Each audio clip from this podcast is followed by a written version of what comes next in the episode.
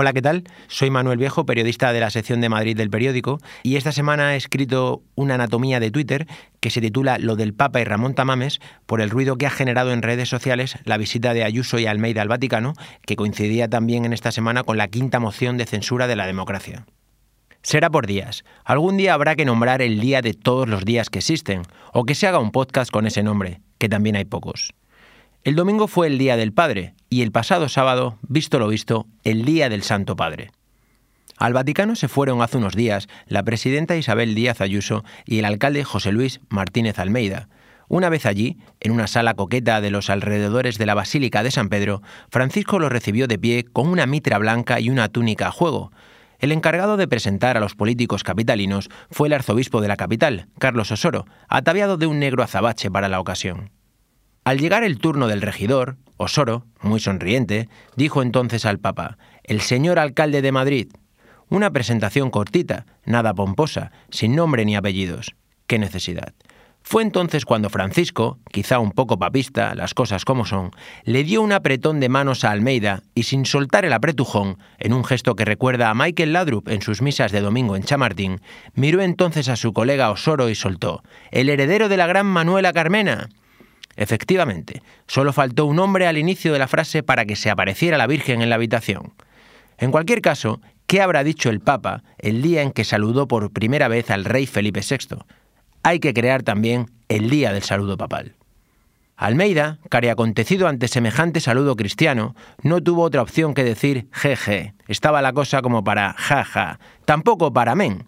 El viaje ha confirmado que hay mucha libertad en Madrid, tanta que hasta el enviado de Dios en la tierra se ha acordado de quién mandaba en la capital cuando no la había. Amén también.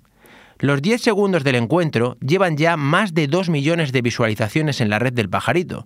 La mayoría de comentarios han coincidido en una palabra, sí, quizá algo protestante, pero muy evangélica. ¡Hostias! Un usuario ha recordado otro saludo del Papa de hace unos años.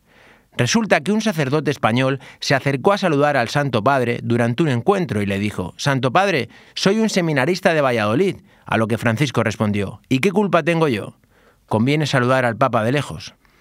La presidenta Ayuso atendió a los medios al salir del encuentro. Sería un milagro irse de allí sin la bendición de los micrófonos, en la plaza de San Pedro.